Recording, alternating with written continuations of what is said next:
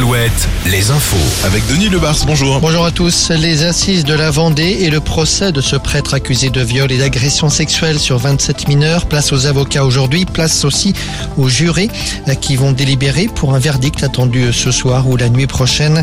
Hier, rappelons-le, l'avocate générale a requis 20 ans de réclusion. Et puis, ce nouvel épisode après la mort de Leslie et Kevin.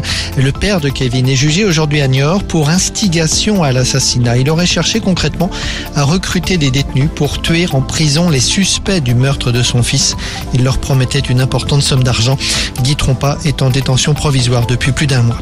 La Sécu, pas convaincue par l'idée d'une fusion de la carte vitale et de la carte d'identité. Le directeur de l'assurance maladie émet, je cite, de très fortes réserves sur ce sujet.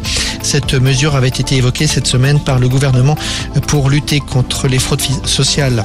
La mort de Guillaume Batz, l'humoriste atteint de la maladie des os de verre, est décédé hier. Il avait 36 ans. C'est l'un de ses producteurs qui a donné l'information sans plus de précision.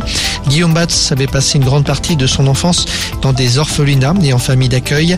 C'est à La Rochelle qu'il a donné son dernier spectacle. C'était samedi dernier.